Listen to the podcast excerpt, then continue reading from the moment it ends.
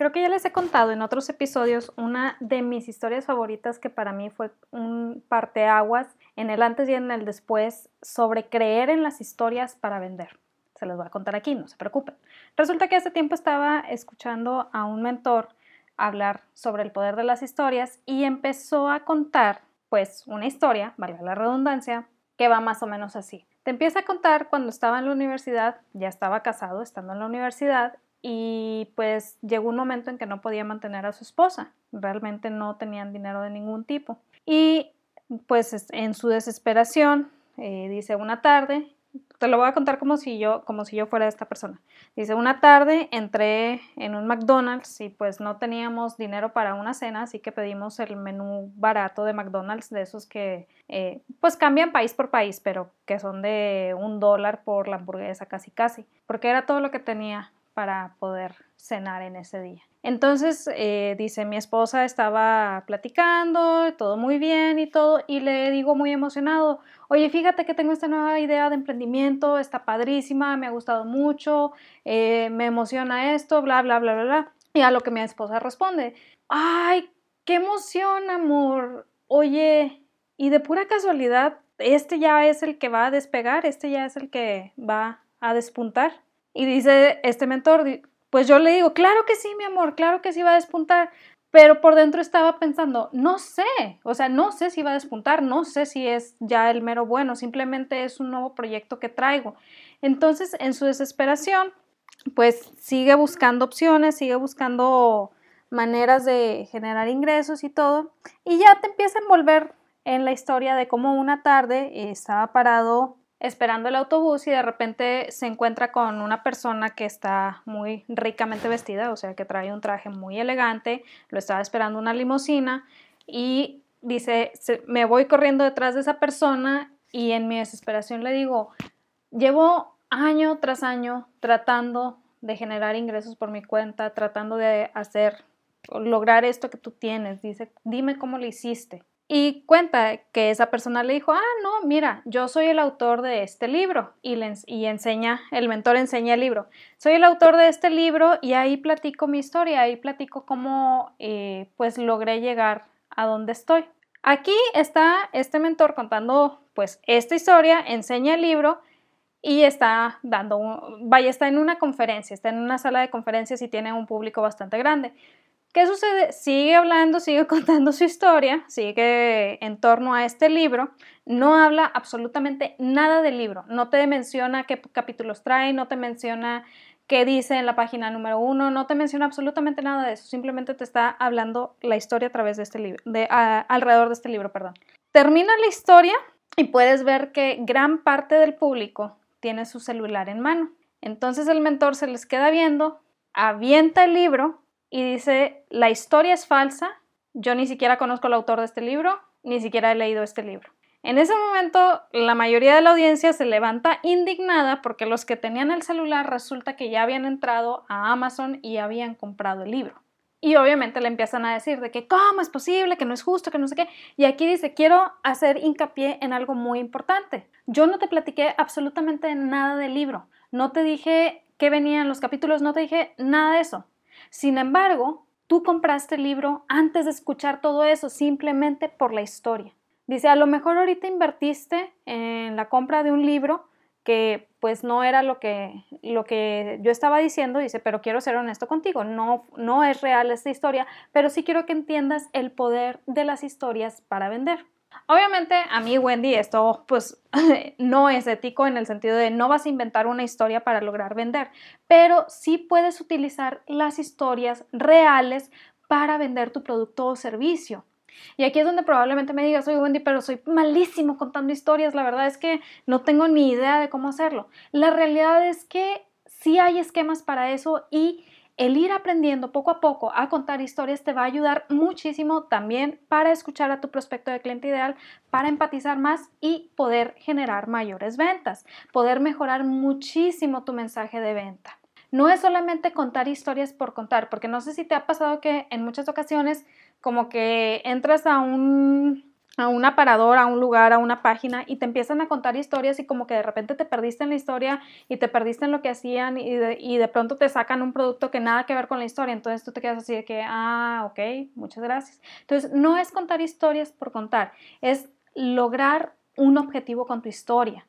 Cuando tú quieres enfocar tu historia hacia una venta, entonces tienes que entender que es una historia bien contada que ayuda a conectar con tu audiencia de una manera increíble, de una manera que no cualquiera conecta y eso es una ventaja para ti.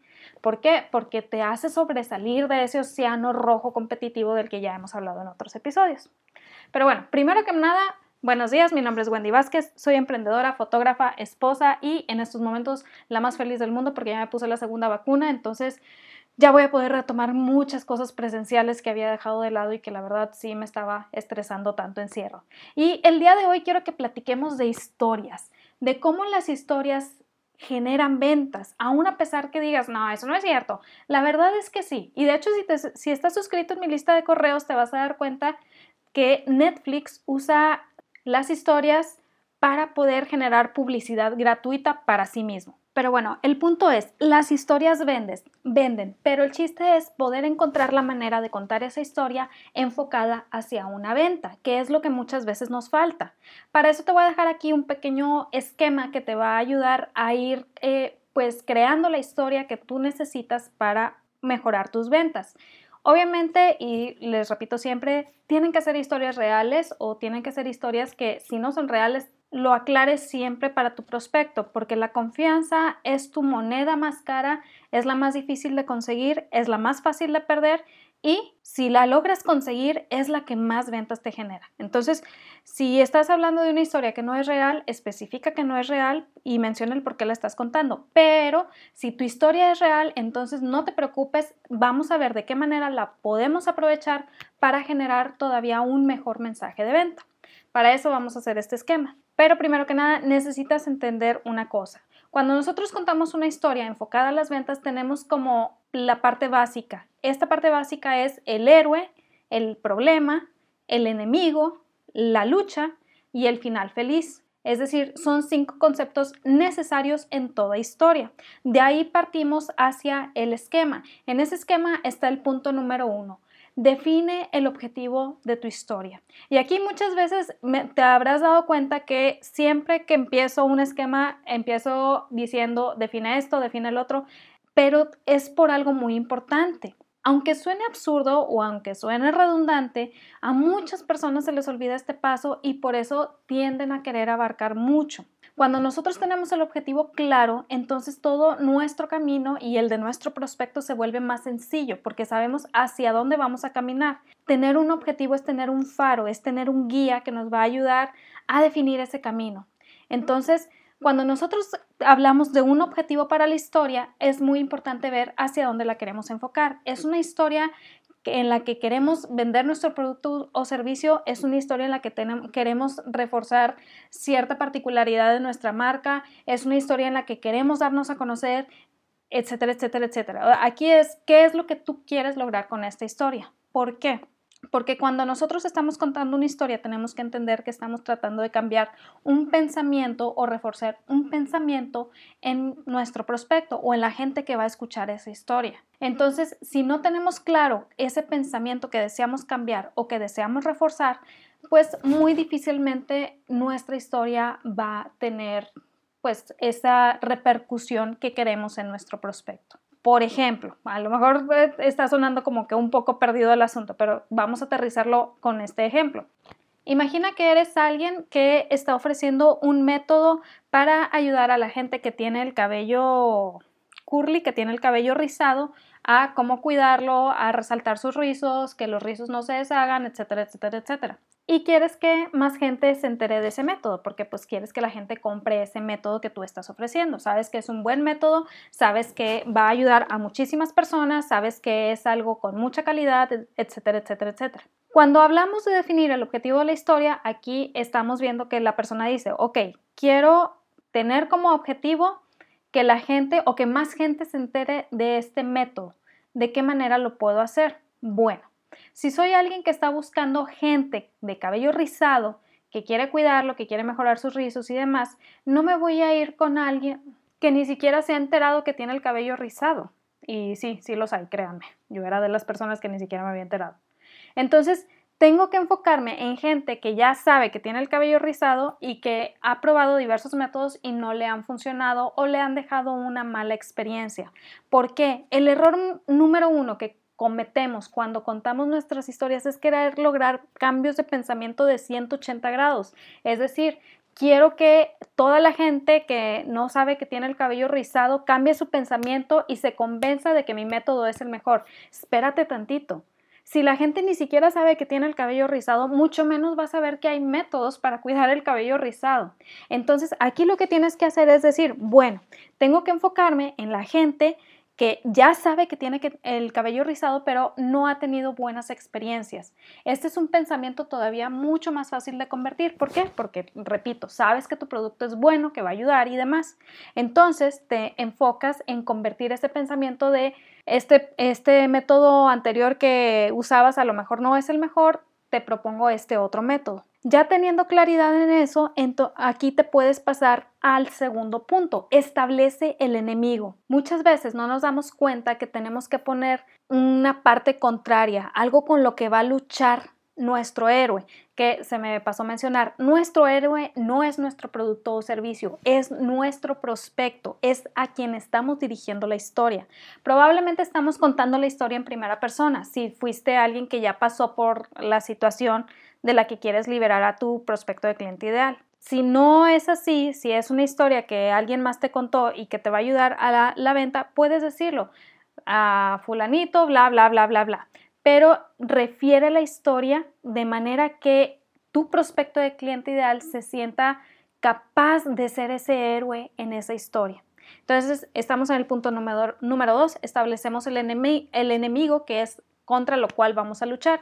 En este caso, lo que te platicaba, el enemigo probablemente es todos los métodos que no le sirvieron a las personas para cuidar su cabello rizado. ¿Por qué? Pues a lo mejor tenían alguna situación particular, a lo mejor no era el método ideal, a, lo mejor, o sea, hay muchas probabilidades, tampoco te puedes poner a decir ese método está mal, no, simplemente es, este es el enemigo, si yo te digo que este es el enemigo, estoy logrando que te des cuenta que no es tu culpa lograr ese resultado que anhelas.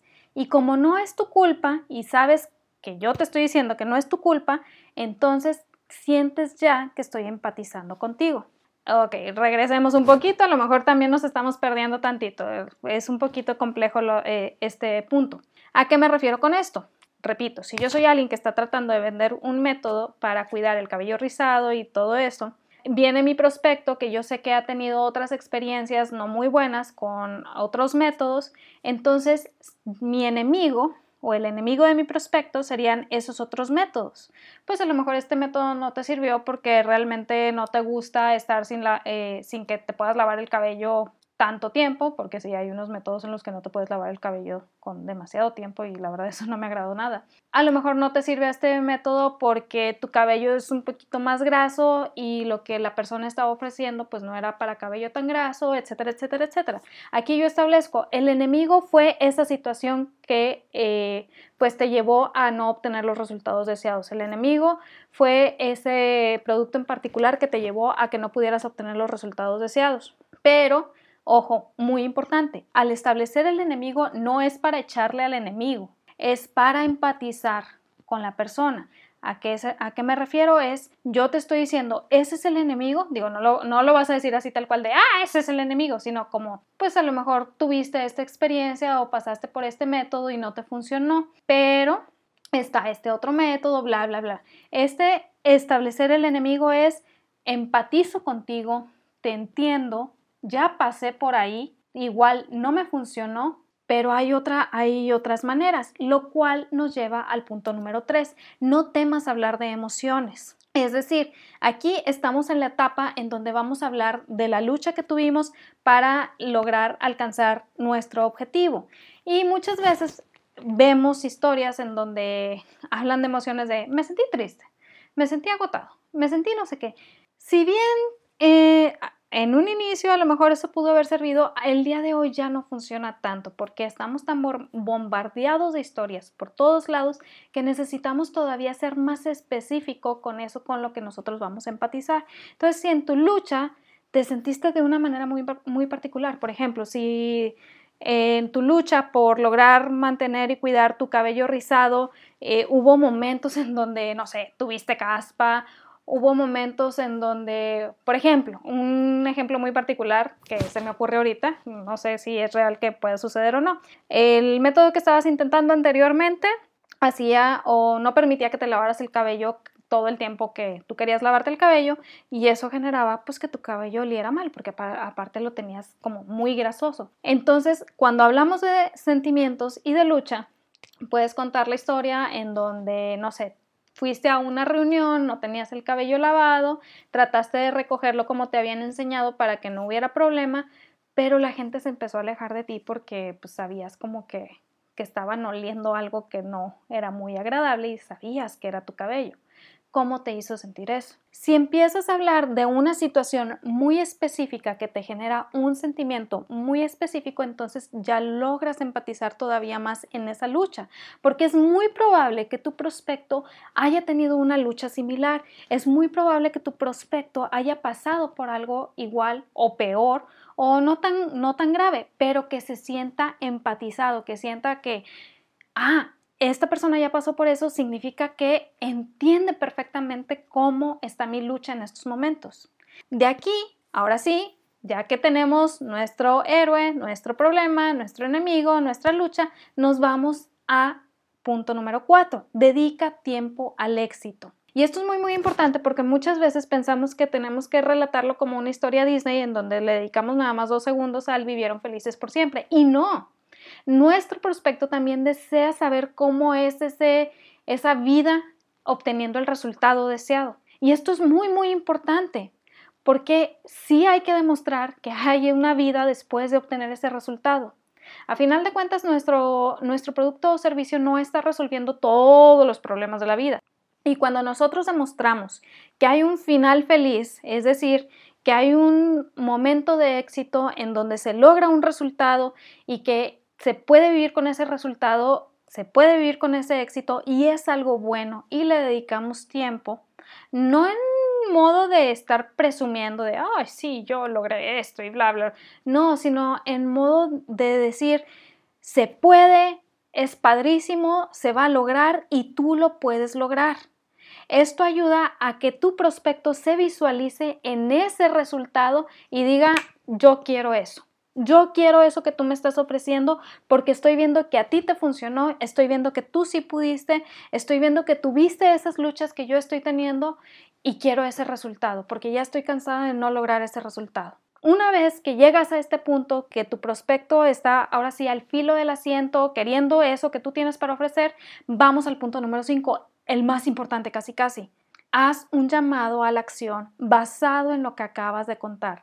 Por favor, que no sea un llamado a la acción escueto, que no sea un llamado a la acción de, ah, sí, simplemente ve aquí o da clic aquí. No, ese llamado a la acción tiene que envolver de manera muy, muy general toda tu historia con el resultado a obtener. Por ejemplo, igual vamos a la chica o a la persona que quiere vender el método para cuidar el cabello rizado. Ya contaste la historia, ya estableciste los puntos, el héroe, el enemigo, la lucha, el final feliz, el problema. Entonces ya tienes a la gente al filo del asiento. Aquí es el llamado a la acción. De, ¿sabes qué? Yo lo logré, también lo puedes lograr a través de este método. Lo simplifiqué, ¿por qué? Porque era muy difícil, bla, bla, bla, bla. Entonces establecí estos cinco pasos sencillitos que te van a ayudar. Eso ayuda a que la persona diga, ah, entonces sí es algo más complejo, pero si me voy con este método que es más sencillo, entonces voy a obtener estos resultados. Y así, de esta manera, empiezas a generar ventas a través de contar historias.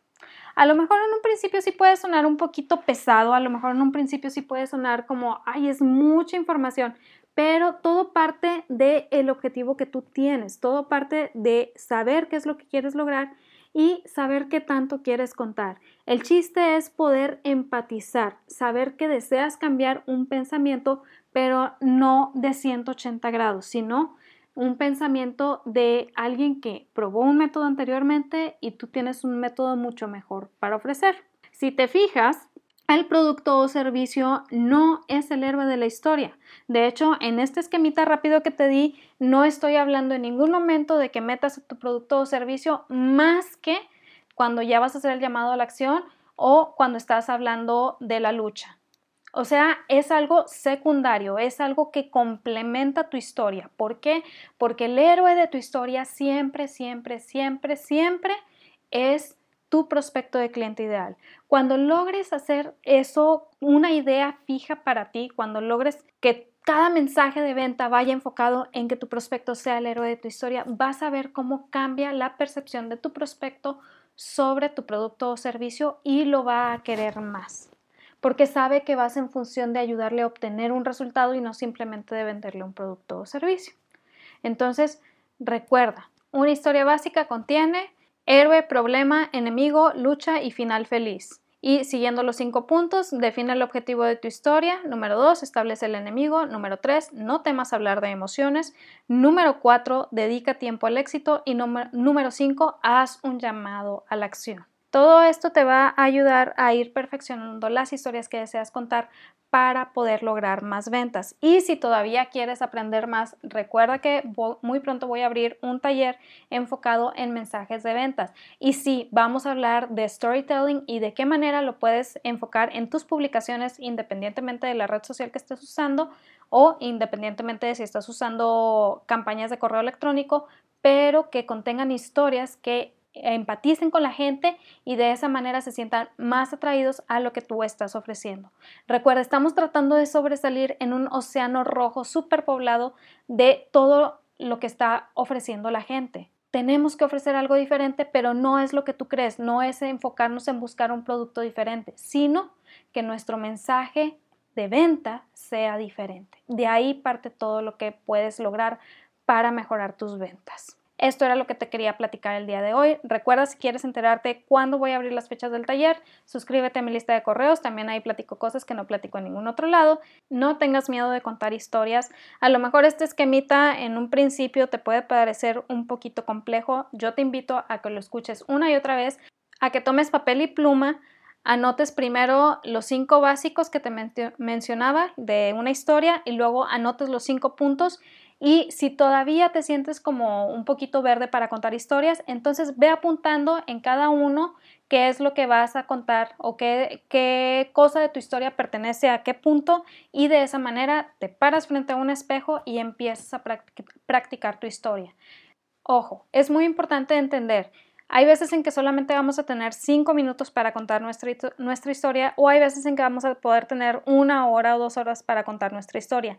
Tenemos que aprender a irla adaptando dependiendo el tiempo que se nos dé.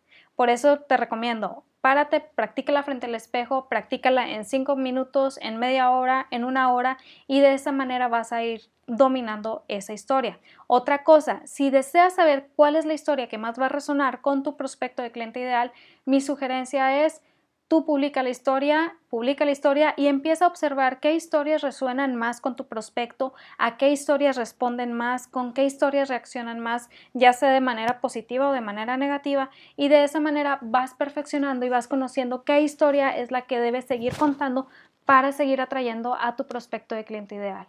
Si te fijas, la mayoría de las veces te quieren decir, este es el hilo negro para las ventas, pero realmente depende más de la práctica, de tu mensaje de venta, de aprender a hacer copy y de estar una y otra y otra y otra vez dando tu mensaje de venta de manera diferente para poder saber qué es lo que te está funcionando a ti. Bueno, y aquí muy probablemente me vas a preguntar, oye Wendy, ¿qué tiene que ver todo esto con la historia que nos contaste al inicio?